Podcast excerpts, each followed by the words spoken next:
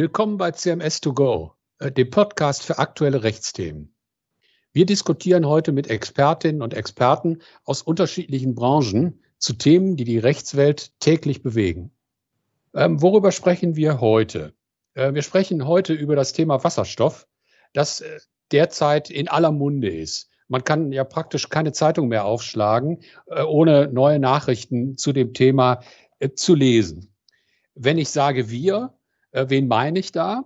Äh, da meine ich äh, Christiane Kappes, Niklas Ganzauge sowie mich selbst, Friedrich von Burchardt.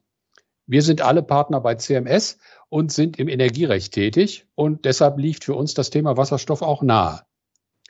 Ich würde allerdings gerne, bevor wir in das Thema einsteigen, vorab jeden in der Runde hier fragen, was ihn oder sie eigentlich persönlich mit dem Thema Wasserstoff verbindet oder was es für denjenigen eigentlich so besonders macht, dass wir heute darüber einen eigenen Podcast machen. Danke, Friedrich. Ich denke einfach, dass Wasserstoff als Energieträger der Zukunft ein ganz wesentlicher Baustein für eine klimaneutrale Wirtschaft darstellen wird. Wasserstoff ist eben keine Energiequelle wie Erdöl und Kohle oder wie Wind und Sonnenenergie. Wasserstoff ist eigentlich vielmehr ein Energiespeicher. Und äh, genau darin liegt seine Bedeutung, denn wir haben auf der Erde, das wissen wir, nahezu unbegrenzt Wind- und Sonnenenergie. Und die machen wir uns auch zunutze. Hm, wir fördern in Deutschland erneuerbare Energien seit über 20 Jahren. Äh, nur speichern können wir häufig die Energie nicht ähm, oder den erzeugten Strom. Jedenfalls nicht in ausreichender Menge. Das äh, wird häufig klar, wenn wir Starkwindphasen haben und wir dann in der Zeitung lesen, wie viel äh, Turbinen wieder abgestellt werden mussten oder wir sehen die äh, Windenergieanlagen an Land, äh, die sich nicht drehen. Und die Idee ist, dass wir künftig diesen überflüssigen Strom in Wasserstoff umwandeln und die Energie auf diese Weise speichern. Genau. Ähm, Niklas, das ist äh, das ganze Thema ist extrem dynamisch. Das finde ich ähm, besonders spannend. Wir hören ja im Moment nahezu täglich von neuen Wasserstoffprojekten. Ähm, und um mal eins hervorzuheben, das ist das Beispiel des Kohlekraftwerks Moorburg hier in Hamburg. Ähm, da erleben wir die Energiewende tatsächlich wie im Zeitraffer. Das äh, Kraftwerk wurde erst vor sechs Jahren in Betrieb ge äh, genommen und wird jetzt schon ab dem Sommer keinen Strom mehr produzieren.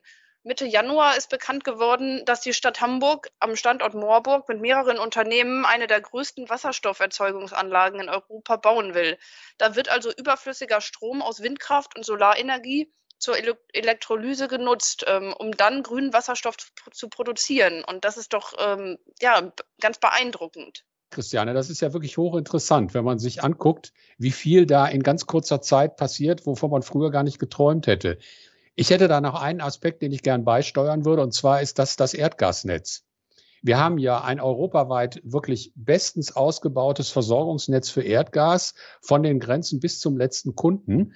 Und wenn man sich vorstellt, dass wir ja im Zweifel, wenn die Klimaversprechen alle wahr werden sollen, ab 2050 kein Erdgas mehr als fossile Energie äh, verbrauchen und nutzen, dann steht dieses ganze Wasser, äh, Erdgasnetz grundsätzlich dem Wasserstoff zur Verfügung. Man wird da teilweise etwas aufrüsten müssen, ist aber weit davon entfernt, wenn man ein komplett neues Netz für Wasserstoff bauen müsste. Jetzt haben wir alle drei mal äh, persönlich sozusagen gesagt, äh, warum uns das Thema Wasserstoff jetzt äh, tangiert und was uns dabei äh, speziell einfällt. Ich würde gern, bevor wir in die Diskussion einsteigen, äh, noch mal ganz kurz auf die Farben, sogenannte Farbenlehre von Wasserstoff zu sprechen kommen ich denke, das ist schon wichtig, dass man der Diskussion folgen kann. Ähm, der Wasserstoff, über den eigentlich alle reden, das ist der sogenannte grüne Wasserstoff. Der wird aus erneuerbaren Energien hergestellt, ist äh, klimaneutral und des, äh, deshalb auch ganz klar äh, Ziel der Klimaschutzpolitik. Ähm, wenn man mal im Gegensatz dazu den grauen Wasserstoff nimmt, das ist der aus fossilen Energien hergestellte Wasserstoff. Das ist keine neue Wasserstoffart, sondern die ist im Grunde genommen schon uralt. Seit Jahrzehnten äh, produziert die Industrie ja für eigene Zwecke ähm, sehr viel Wasserstoff. Und das ist eben in der Regel der graue Wasserstoff, der ganz häufig zum Beispiel aus Erdgas hergestellt wird. Ähm, schließlich äh, möchte ich noch kurz den blauen Wasserstoff ähm, äh, erwähnen, weil der in der Diskussion jetzt auch eine relativ hervorgehobene Rolle spielt. Das ist auch Wasserstoff, der aus fossilen äh, Energien hergestellt wird, also zum Beispiel aus Erdgas. Allerdings wird dann das CO2, was dabei entsteht, wird abgeschieden und entweder gespeichert oder genutzt man sieht schon, dass der äh, blaue Wasserstoff jetzt nicht wirklich klimaneutral ist, weil immer noch ein geringer Anteil CO2 abgegeben wird. Und außerdem haben wir ja, wie wir alle aus der Vergangenheit wissen, das Thema CO2-Speicherung. Ähm, das ist ein Thema, das ist politisch zumindest mal in Deutschland sehr vermint. Wenn man mal nach Norwegen guckt, da werden entsprechende Projekte aufgelegt. Der blaue Wasserstoff ist aber, glaube ich persönlich, wichtig für den Aufbau der Wasserstoffwirtschaft, weil dort, also im Bereich der Industrie, große Mengen an klimaschädlichem Wasserstoff durch diesen Wasserstoff mit abgeschiedenem und gespeichertem CO2 ersetzt werden könnten. Es gibt natürlich, wie wahrscheinlich viele von Ihnen wissen, auch noch weitere Wasserstofffarben. Die würde ich aber jetzt nicht erwähnen, weil die, glaube ich, für unsere heutige Diskussion äh, keine Rolle spielen. Ähm, wir würden deshalb jetzt gerne fortfahren mit den konkreten Themen, über die wir heute sprechen wollen. Äh, Friedrich, du hast da eben von klimaschädlichen Wasserstoff gesprochen. Das müsstest du äh, mir nochmal erklären. Ich dachte immer, der sei irgendwie klimafreundlich hier. Ja, nee, das kommt natürlich darauf an, wie er hergestellt wird. Ne? Also der graue Wasserstoff, der wie gesagt seit Jahrzehnten von der Industrie produziert wird, da werden fossile Energien eingesetzt und bei der Produktion wird CO2 frei. Also den, glaube ich, kann man durchaus als klimaschädlich ansehen und genau darum geht es ja, den zu ersetzen. Hat das deine Frage beantwortet? Ja, vielen Dank. Okay. Gut. Ähm, Christiane, du wolltest was sagen. Gerne. Ähm, Wasserstoff hat also ein Riesenpotenzial und das ist auch in der Politik ähm, so angekommen. Laut Wirtschaftsminister Peter Altmaier sollen bis 2040 10 Gigawatt Erzeugung durch die sogenannte Elektrolyse zur Verfügung stehen. Friedrich, was steht politisch denn hinter dieser ungeheuren Aufmerksamkeit, die dieses Thema Wasserstoff derzeit hat? Das ist natürlich ganz klar die Klimaschutzpolitik. Und das kommt natürlich auch sehr stark von der europäischen Ebene. Jeder äh, kennt das Stichwort Green Deal, mit dem die Kommission sich ja zum Ziel gesetzt hat, dass Europa der erste klimaneutrale Kontinent wird. Äh, da gibt es eine ganze Reihe von Initiativen. Äh, ich erwähne jetzt mal das Europäische Klimaschutzgesetz oder eben auch die im Sommer 2020 veröffentlichte Europäische Wasserstoffstrategie. Ähm, auch da wieder die Frage natürlich, warum setzt jetzt auch die EU-Kommission so stark auf Wasserstoff? Das hat äh, sehr viel damit zu tun, dass man mit Wasserstoff in ähm, Sektoren, die sehr energieintensiv sind, also zum Beispiel Industrie, Verkehr oder Gebäude, äh, sehr viel CO2 einsparen kann, wenn, wenn man eben den grünen Wasserstoff nimmt. Und dann kommt noch dazu, dass Wasserstoff zwei Eigenschaften hat, auf die wir, glaube ich, auch später nochmal zu sprechen äh, kommen müssen. Denn er ist einerseits sehr gut speicherbar und andererseits auch sehr gut transportierbar. Ähm, damit ist er, das habt, haben ja auch eure Beispiele eigentlich gezeigt, ähm, sehr wichtig für die Einbindung von erneuerbaren Energien. Ja, und auf der nationalen Ebene tut sich ja jetzt auch mittlerweile etwas. Im Sommer 2020 hat die äh, deutsche Bundesregierung ihre Wasserstoffstrategie vorgestellt und sie plant, einen eigenen Markt für die Produktion und die Nutzung von Wasserstoff zu schaffen. Mich würde interessieren, wo liegen denn jetzt eigentlich die wirklichen Herausforderungen beim, jetzt benutze ich mal das Wort, beim Hochfahren einer Wasserstoffwirtschaft? Vorab, wir hatten gesagt, Wasserstoff bietet ein riesiges Potenzial für den Klimaschutz. Ähm, so können äh, durch den Einsatz von grünem Wasserstoff zum Beispiel bei der industriellen Anwendung große Mengen CO2 eingespart werden. Und da sind auch schon viele Unternehmen äh, am Tüfteln. Aber und damit kommen wir dann zu den Herausforderungen. Das ist natürlich alles mit sehr viel Geld und hohen Investitionen verbunden. Es müssen Elektrolysekapazitäten geschaffen werden, um den durch Wind- und Solarenergie geschaffenen Strom dann auch in grünen Wasserstoff umzuwandeln. Und gen genau da muss auch Forschung und Entwicklung passieren bei der Herstellung von grünem Wasserstoff. Ähm, außerdem brauchen wir natürlich eine flächendeckende Infrastruktur für die Versorgung. Das hattest du, Friedrich, eingangs ja auch schon angesprochen also Netze, Wasserstofftankstellen und so weiter. Und es wird schließlich für eine Übergangsphase zumindest auch nicht ganz ohne den Einsatz von blauem Wasserstoff in der Industrie gehen, der dann durch Abscheidung und Speicherung von CO2 hergestellt wird. Aber vielleicht sprechen wir erstmal über die grundsätzlichen Voraussetzungen dafür. Gerne. Das kann ich, glaube ich, ganz kurz machen. Das sind drei Punkte, äh, die besonders wichtig sind. Das ist einmal der Ausbau der Herstellungskapazitäten. Also bei grünem Wasserstoff wird das im Wesentlichen die Elektrolyse sein. Es gibt aber natürlich auch noch andere Verfahren. Dann brauchen wir natürlich einen erheblichen Ausbau der erneuerbaren Energien, äh, denn die sind ja der Ausgangs sozusagen Rohstoff, äh, mit dem der grüne Wasserstoff hergestellt werden soll. Und drittens, das hattest du ja gerade auch schon erwähnt, Christiane, ähm, wenn wir den blauen Wasserstoff für diese Übergangsphase mehr in den Markt bringen wollen, dann müssen wir auch, auch wenn es uns in Deutschland nicht gefällt, über das Thema CO2-Speicherung oder Nutzung sprechen. Ähm, wenn man einen Strich drunter macht, fällt mir noch eins ein, was glaube ich, auch für den europäischen Markt sehr wichtig ist. Wir brauchen gemeinsame äh, technische Normen und Vorschriften, damit so ein äh, Wasserstoffbinnenmarkt in Europa grenzübergreifend überhaupt entstehen kann. Äh, Im Moment gilt der Wasserstoff nach wie vor äh, noch als nicht wettbewerbsfähig. Wie kann man das eigentlich erreichen? Wo liegen für die Unternehmen die Herausforderungen dabei? Also grundsätzlich ist es natürlich so, im Moment ist der grüne Wasserstoff ohne staatliche Förderung nicht marktfähig. Also je nachdem, welche Bedingungen man annimmt, kostet der derzeit ungefähr dreimal so viel wie äh, grauer Wasserstoff. Also da muss klar deutlich gefördert werden. Aber ah, natürlich ist das auch eine Herausforderung für die Wirtschaft, denn das geht ja nicht nur die Energiewirtschaft an, sondern wie wir gesehen haben, auch zum Beispiel die Industrie, die im großen Umfang Wasserstoff nutzt.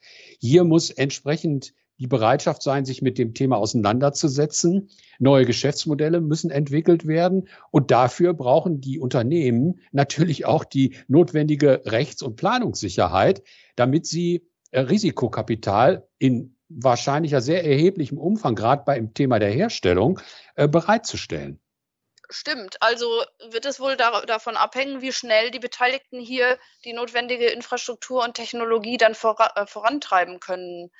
Ähm, und damit sind wir dann ja auch schon bei dem eigentlichen Thema, nämlich bei dem Rechts- und Ordnungsrahmen. Denn der scheint ja ein wenig in seiner Zeit stehen geblieben zu sein. Das kann man, glaube ich, wirklich so sagen. Also wenn man sich zum Beispiel mal das Energiewirtschaftsgesetz anguckt, da wird äh, Wasserstoff zwar unter die Definition von Gas subsumiert, Allerdings, wenn man sich den Transport in Fernleitungen anguckt, dort ist Voraussetzung, dass es sich um Erdgas handelt. Also Wasserstofftransport durch Fernleitungen, das sind die großen Transportleitungen, ist derzeit vom Gesetz schlichtweg nicht erfasst. Ähm, hier wird man sicherlich sehr stark nachbessern müssen. Da kommen wir aber gleich nochmal drauf zu sprechen.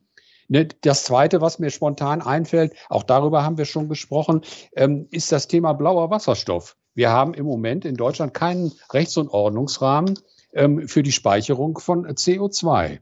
Es gibt also rechtlich sicherlich deutliche Fortentwicklungsnotwendigkeiten, äh, um den Markthochlauf von Wasserstoff sicherzustellen. Genau. Zumindest hat ja das Bundeswirtschaftsministerium jetzt Mitte Januar einen Referentenentwurf für eine ENWG-Novelle vorgelegt, ähm, der sich befasst mit der Regulierung von Wasserstoffnetzen. Ähm, und damit soll übergangsweise ein zügiger Einstieg in die Wasserstoffinfrastruktur ermöglicht werden, bis dann auch die EU-Kommission Europ europaweit ähm, entsprechende Rahmenbedingungen schafft. Ähm, Friedrich, wie siehst du das? Ist das ein Schritt nach vorn oder wie sehen konkret hier die Vorstellungen der Regierung eigentlich aus und wie werden die im Markt aufgenommen? Das ist in der Tat eine spannende Frage. Im letzten Jahr hat ja schon die Bundesnetzagentur zu dem Thema Regulierung von äh, Wasserstoffleitungen eine Konsultation gestartet, die ein, ich sag mal vorsichtig, sehr vielschichtiges Bild ergeben hat. Aktuell, ganz aktuell, also im Grunde genommen letzte Woche, wenn ich äh, richtig sehe, hat auch das äh, Wirtschaftsministerium einen Referentenentwurf für eine Novellierung des ENWG vorgelegt, wo es auch äh, um Wasserstoff und um die Aufnahme eines Wasserstoffkapitels geht. Zentral dabei ist, ähm, dass die Betreiber, die zukünftigen Betreiber von Wasserstoffnetzen sich entscheiden können, ob sie der Regulierung unterfallen wollen oder ob sie das in Anführungsstrichen unreguliert machen wollen. Soweit allerdings Sie sich dazu entscheiden, äh, in die Regulierung zu gehen, dann müssen die Wasserstoffnetze von den Erdgasnetzen getrennt sein. Es soll auch keine gemeinsame Entgeltbildung geben. Also der Wasserstofftransport, der am Anfang ja wegen der geringen Mengen wahrscheinlich sehr teuer ist, müsste deutlich subventioniert werden. Und es soll auch eine äh, buchhalterische Trennung in den Unternehmen zwischen Erdgas und Wasserstoff ähm, hergestellt werden. Ab 2024 soll es sogar einen eigenen Netzentwicklungsplan für Wasserstoff geben. Das hat viele erstaunt, weil viele gedacht haben, dass man den Wasserstoff dann in die bestehenden Netzentwicklungspläne für Erdgas integriert. Ähm, last but not least soll auch der Betrieb von Netzen und Anlagen zur Erzeugung und Speicherung von Wasserstoff getrennt werden. Das ist sicherlich etwas, was gerade auch die Fernleitungsnetzbetreiber nicht so gerne sehen, weil die, glaube ich, auch die Fantasie hatten, in dem Bereich, also auch bei den Anlagen, tätig zu werden. Mhm. Ja, Friedrich, jetzt hast du das Wahlrecht angesprochen. Ähm, da werden ja Unternehmer, Betreiber überlegen müssen, ob sie das dann tatsächlich ausüben. Da wird ein Kriterium auch sicherlich sein, ähm, die Frage der Genehmigung ähm, für solche Wasserstoffnetze. Denn ähm, wenn sich ein Betreiber dann für die Regulierung nach dem Energiewirtschaftsgesetz entscheidet, dann finden nach dem Entwurf auch die Vorschriften des Gesetzes über die Planfeststellung und die Genehmigung, also die Zulassung von Leitungen Anwendung. Und das hat einen entscheidenden Vorteil, denn damit würden dann auch die gesetzlichen Beschleunigungsvorschriften, und da gibt es einige im ENWG, für das Verfahren für solche Netze dann ähm, greifen. Und ein weiterer Aspekt, ähm, den ich hier einmal anführen würde, das ist die enteignungsrechtliche Vorwirkung. Also eine Zulassung einer Leitung nach dem Energiewirtschaftsgesetz hat enteignungsrechtliche Vorwirkungen. Das heißt, damit wird entschieden über die Zulässigkeit der Enteignung von Grundeigentum, das man für solche Vorhaben in Anspruch nehmen muss. Das muss dann also nicht in einem langwierigen anschließenden Enteignungsverfahren mehr gesondert gemacht werden. Das ist schon ähm, ein sehr großer Vorteil. Wenn sich der Betreiber aber gegen die Regulierung nach dem ENWG entscheidet, dann wäre, wie auch schon nach der jetzigen Rechtslage, für die Errichtung und den Betrieb so einer reinen Wasserstoffleitung in der Regel dann eine Planfeststellung oder eine Genehmigung nach dem Gesetz über die Umweltverträglichkeitsprüfung durchzuführen. Ähm, da gibt es halt die entsprechenden Beschleunigungsvorschriften nicht und auch keine enteignungsrechtliche Vorwirkung. Ähm, das macht auch in der Praxis tatsächlich einen Unterschied, weil in beiden Fällen, äh, das muss man sehen, sind die inhaltlichen Anforderungen an solche ja auch umweltrelevanten Vorhaben ohnehin schon sehr hoch. Also beispielsweise das Naturschutzrecht, das Artenschutzrecht und so weiter. Und das sollte man keinesfalls unterschätzen, denn wir sehen, dass das erhebliche Zeit in Anspruch nimmt. Ähm, beispielsweise was man ja regelmäßig hat, sind ähnlich gelagerte Verfahren, zum Beispiel für den Netzausbau der Höchstspannungsleitungen oder sonstige Infrastrukturen. Und deshalb ist auch die ganze Debatte um die Regulierung von Wasserstoffnetzen auch vor dem Hintergrund zu sehen, dass Infrastrukturplanung in Deutschland mittlerweile ja eine echte Fortschrittsbremse geworden ist. Ähm, häufig vergeht von der Planung bis zum Bau oder Baubeginn ein ganzes Jahrzehnt. Und ähm, deshalb meine ich, der Gesetzgeber ist hier klar aufgerufen, dafür zu sorgen, dass das Zukunftsthema Wasserstoff jetzt nicht von der Genehmigungsseite her ausgebremst wird. Und deswegen ist es auch richtig, dass dieser Referentenentwurf die Errichtung und den Betrieb von reinen Wasserstofftransportleitungen auch in das Planfeststellungs- und Genehmigungsregime des Energiewirtschaftsgesetzes aufnimmt, wenn das auch derzeit nur in Form einer Übergangsregelung der Fall ist wenn ich das zusammenfasse, dann kann man, glaube ich, sagen, dass offensichtlich doch noch erheblicher Regelungsbedarf steht. Ähm, Geht es eigentlich dabei nur um die Nutzung bestehender Infrastruktur oder auch um Neubau? Das eine ist der Neubau. Ähm, das ist der Aspekt, den ich eben beschrieben hatte. Aber natürlich ähm, steht auch im Raum die Nutzung bestehender Infrastruktur. Und dafür sieht der Referentenentwurf immerhin vor, dass die Umrüstung bestehender Erdgasleitungen auf den Transport von Wasserstoff im Wege eines Anzeigeverfahrens zugelassen werden kann. Und in diesem Verfahren muss dann auch keine umfangreiche Umweltverträglichkeitsprüfung durchgeführt werden, was in der Regel der Fall wäre bei einem Neubau. Ähm, das ist also zu begrüßen. Man muss aber sagen, dass diese Erleichterung nur für die Änderung des Transportmediums selbst gilt. Also Änderungen an der Leitung, beispielsweise Durchmesser und so weiter, die sind von dieser Privilegierung wohl nicht erfasst. Das ist sehr interessant. Ähm, ich würde jetzt gerne nochmal das Thema Erzeugung in den Vordergrund rücken. Äh, und zwar bezogen auf die Frage, welche Herausforderungen stellen sich eigentlich für die Unternehmen, die Erzeugungsanlagen für grünen Wasserstoff bauen wollen? Du hast es vorhin äh, gesagt, Stichwort Farbenlehre. Ähm, der für die Elektrolyse benötigte Strom muss also für diesen grünen Wasserstoff, den wir wollen, den klimafreundlichen, aus erneuerbaren Energien stammen. Und ähm, da haben wir äh, Wind äh, und Solar, Biogas und anderes. Aber äh, ganz besonders im Fokus steht hier eigentlich die Offshore-Windenergie als attraktive Technologie, denn das findet auf dem Meer statt, ähm, ist äh, weniger, greift weniger ein in die Rechte äh, der Bürger, wenn äh, Anlagen an Land errichtet werden. Und vor allen Dingen aber mh, weht auf See der Wind stetiger. Es gibt also mehr sogenannte Volllaststunden. Die Investition dort führt mit anderen Worten zu mehr äh, Stromertrag. Und deswegen hat auch die Bundesregierung äh, diese Erzeugung von grünem Wasserstoff auf See explizit als Chance für die äh, Weiterentwicklung der Wasserstoffwirtschaft in Deutschland äh, angesehen. Also von der Hohen See, glaube ich, haben ja alle schon gehört. Aber Niklas, äh, wie läuft das eigentlich technisch ab und vor allen Dingen auch, welche Besonderheiten gibt es bei der Projektentwicklung zu berücksichtigen? Also grundsätzlich gibt es zwei Szenarien, die denkbar sind. Entweder kann Strom direkt vor Ort, wo er erzeugt wird, auch in Wasserstoff umgewandelt werden äh, und dann per Schiff äh, ans Festland transportiert und dort in ein Netz, über das ihr ja spracht, eingespeist werden. Da wird also die Errichtung der teuren Netzanbindung vermieden. Mm, aber die Errichtung eines Offshore-Elektrolyseurs äh, birgt natürlich technische Herausforderungen. Wir haben viele dieser äh, technischen Herausforderungen bei, sagen wir mal, konventionellen Offshore-Windparks in unserer Praxis äh, gesehen. Mm, äh, und den muss man sich stellen, aber auch die Offshore-Windindustrie hat sich da entwickelt. So bin ich zuversichtlich, dass auch die Offshore-Elektrolyse ähm, äh, möglich sein wird. Erste Testprojekte gibt es ja bereits. Äh, die Alternative zu dieser Produktion des Wasserstoffs offshore ist, dass der erstmal der Strom, der dort erzeugt, äh, erzeugt wird, über Stromleitungen ans Festland transportiert und dann landseitig in Wasserstoff umgewandelt wird. Hm, jetzt könnte man sich natürlich fragen, ja, was macht mehr Sinn? Äh, Gibt es da schon Überlegungen?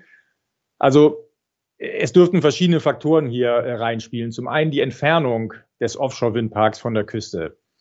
Äh, wenn, äh, wenn da ähm, äh, hunderte Seemeilen zwischen Küste und Offshore-Windpark liegen, dann ist die Netzanbindung teuer äh, und äh, äh, Gebiete von großer Wassertiefe sind schwierig zu erschließen. Das würde äh, also schwierig werden. Hm, dann würde man wahrscheinlich eher offshore auch eine Elektrolyse betreiben. Es können aber auch ganz andere Dinge äh, da reinspielen, beispielsweise die Sektorenkopplung, wie wir das nennen, also die Verzahnung verschiedener Bereiche der Energieerzeugung und der Nutzung. Ähm, vor, an der Küste von äh, äh, Schleswig-Holstein-Westküste gibt es beispielsweise ein Projekt für eine Onshore-Elektrolyse, ähm, weil man dort plant, ähm, die Prozesswärme, die dabei entsteht bei der Herstellung des Wasserstoffs, gleich in das Wärmenetz äh, einzuspeisen. Also dann macht es natürlich Sinn, den Wasserstoff äh, ähm, erstmal landseitig zu erzeugen und dort auch dann die äh, Prozesswärme nutzen zu können. Sag uns doch noch was zu dem passenden Rechtsrahmen. Wie sehen denn die rechtlichen Voraussetzungen aus, die dafür vorliegen müssen? Ja, gerne. Also ich meine, über die landseitige Erzeugung und den Transport habt ihr ja ges gesprochen. Das, da äh, äh, will ich nichts wiederholen. Aber wenn wir jetzt von der Erzeugung äh, von Wasserstoff auf See sprechen, dann sprechen wir ja auch von, von Planungen, die dort äh, erfolgen müssen. Und ähm, der Gesetzgeber hat vor einiger Zeit das ähm, Windseegesetz geschaffen. Das ist also das Gesetz, was in Deutschland die Nutzung der Windenergie auf dem Meer regelt. Und dort hat er die Möglichkeit vorgesehen, dass das nennt sich sonstige Energiegewinnungsbereiche, dass solche ausgewiesen werden. Und das ähm, liegt in der Verantwortung des Bundesamtes für Seeschifffahrt und Hydrographie, wir sagen kurz BSH. Und das BSH hat tatsächlich kurz vor Weihnachten einen Flächenentwicklungsplan veröffentlicht, und dieser weist jetzt zwei derartige Flächen aus, also solche Energiegewinnungsbereiche, äh, einen in der Nordsee und einen in der Ostsee. Das ist jetzt für eine Übergangszeit äh, wahrscheinlich ein erster Anstoß. Mittel- und langfristig reicht das natürlich nicht, um die Wasserstoffwirtschaft äh, offshore äh, den nötigen Schwung zu verpassen. Aber immerhin ist das mal ein Anstoß und ähm, weitere äh, Projekte dort werden wahrscheinlich und weitere Planungen werden folgen. Mhm. Niklas, wenn ich da einmal einhacken kann, sind wir denn damit dann mit den rechtlichen Hürden für die Erzeugung von grünem Wasserstoff tatsächlich am Ende? Die Elektrolyse ist ja auch sehr stromintensiv, sodass ich mich frage, ist nicht auch die Belastung mit der EEG-Umlage dann dort ein relevanter Faktor oder eine ja, Bremse? Mhm. EEG-Umlage, das kennen wahrscheinlich viele äh, aus der Zeitung, vielleicht noch mal ganz kurz erklärt. Die Erzeugung von Strom aus Wind- und Sonnenenergie insbesondere wird in Deutschland ja seit über 20 Jahren gefördert. Äh, die Kosten äh, die damals gigantisch hoch lagen, fünfmal so hoch wie, wie heute, ähm, diese Kosten ähm, äh, werden auf Stromverbraucher schlichtweg umgelegt. Wir also, wir zahlen also alle mit der EEG-Umlage, wenn wir äh, Strom verbrauchen, äh, unseren Beitrag für diesen Teil der Energiewende. Und das sind immerhin im Moment 6,5 Cent pro Kilowattstunde. Und damit nur, um so eine Größenordnung zu haben, eineinhalb Mal so viel wie der eigentliche Strompreis an der Börse. Diese Umlage ist auch dann zu zahlen, und das mag vielleicht so ein bisschen befremden, ähm, ist jedenfalls auch dann zu zahlen, wenn der Strom äh, aus Wind- oder Sonnenenergie erzeugt wird. Und ähm, das ist natürlich eine weitere Hürde, wenn man jetzt Wasserstoff aus grünem Strom produzieren will. Denn da würde äh, diese Umlage dann grundsätzlich auch anfallen. Und das hat der Gesetzgeber jetzt äh, auch erkannt und man kann sagen, in letzter Minute eine entsprechende Regelung in das neue EEG aufgenommen. Das EEG, also das Erneuerbare Energiengesetz, das ist seit 20 Jahren die Grundlage für die Erzeugung von Strom aus erneuerbaren Energien und wird alle drei bis vier Jahre etwa überarbeitet. Und die letzte EEG-Novelle, die jetzt gerade erst in Kraft getreten ist, zum 1. Januar, äh, sieht nun also die Erzeugung von grünem Wasserstoff vollständig von der EEG-Umlage befreit an. Hm, das ist sozusagen der eine Teil. Ähm, aber auch, äh, Friedrich, du hattest es ja gesagt, der blaue Wasserstoff wird voraussichtlich wichtig als, als Übergangstechnologie. Und deswegen ist auch im Moment vorgesehen, dass ähm, auch der blauen oder sogar grauen Wasserstoff tatsächlich produziert, äh, künftig entlastet wird. Das geschieht durch diese sogenannte besondere Ausgleichsregelung. Ähm, danach werden stromintensive Unternehmen von der EEG-Umlage befreit oder sie wird reduziert, äh, damit diese Unternehmen im internationalen Wettbewerb nicht benachteiligt werden. Ich hatte über die Höhe dieser, dieser Umlage gesprochen. Und dieser Wettbewerbsaspekt ist natürlich auch bei der Wasserstofferzeugung ein großes Thema. Hm, also jetzt hat der Gesetzgeber diese besondere Ausgleichsregelung, wie es heißt, auf Unternehmen ausgeweitet, bei denen die Erzeugung von Wasserstoff den größten äh, Beitrag zu ihrer Wertschöpfungskette leistet. Man wird aber vermuten, dass diese Erzeugung von blauem und sogar grauem Wasserstoff ähm, äh, nicht dauerhaft durch Befreiung äh, von der EEG-Umlage gefördert wird. Aber jedenfalls ist das immerhin für diese Brückentechnologie äh, derzeit vorgesehen. Niklas, und ähm, was erwartest du? Ähm, ist damit die das sozusagen Fortentwicklung des EEG-Förderregimes erstmal äh, zu Ende oder wird das jetzt mit hoher Schlachtzahl weitergehen? Ja, also ich finde, in der, im letzten halben Jahr hat sich doch wirklich viel getan. Wenn wir jetzt eben auf unser Gespräch zurückschauen, ähm, das äh, haben wir dort gesehen. Wir lesen das täglich in den Nachrichten. Aber es gibt auch äh, noch viel Regelungsbedarf. Das ist klar. Wenn ich zurückdenke, vor 20 Jahren, das kam das EEG. Ähm, die Förderung war wahnsinnig hoch, aber äh, sie konnte kontinuierlich runtergehen. Und jetzt haben wir eine, äh, einen sehr hohen Marktanteil an erneuerbaren Strom in unseren Netzen. Und äh, genauso würde ich das auch für die Wasserstoffwirtschaft erwarten. Wir stehen jetzt am Anfang. Bisher ist das jetzt eine Anschubförderung für Investitionen, die es gibt. Äh, aber ich denke schon, dass weitere Fördermaßnahmen geplant sind. Das wird ja teilweise auch besprochen. Hm. Wir dürfen allerdings dabei noch ein kleiner rechtlicher äh, Seitenaspekt, ähm, der wichtig ist, den europäischen Rechtsrahmen nicht äh, außer Acht lassen. Äh, zum Beispiel das EU-Beihilfenrecht. Ähm, die deutschen Förderregelungen zur Energiewende werden ja durchaus auch kritisch unter die Lupe genommen. Hm, so ist zum Beispiel die äh, beihilfenrechtliche Genehmigung äh, des EG 2021, also der neuen Novelle jetzt, äh, derzeit noch nicht erfolgt. Die steht noch aus. Und auch künftige Fördermaßnahmen ähm, wird man auf ihre Vereinbarkeit mit Beihilferecht immer überprüfen müssen. Hm. Man darf also gespannt sein, aber ich denke, wir sind in der Entwicklung des Rahmens noch nicht am Ende, jedenfalls mit unserem Überblick, den wir heute geben können über diesen Rahmen. Damit sind wir jetzt erstmal am Ende. Ja, genau. Aber das ist ja auch nicht schlimm, weil wir drei haben ja hier erst den Auftakt gegeben heute. Ja, das war das passende Schlusswort. Wir bedanken uns bei Ihnen allen, die die Zeit hatten, heute uns zuzuhören. Ähm, wir freuen uns sehr über Ihr Interesse und wir werden demnächst mit einem weiteren Podcast weitere Themen rund äh, um die Frage Markteinführung und Hochlauf von Wasserstoff beleuchten.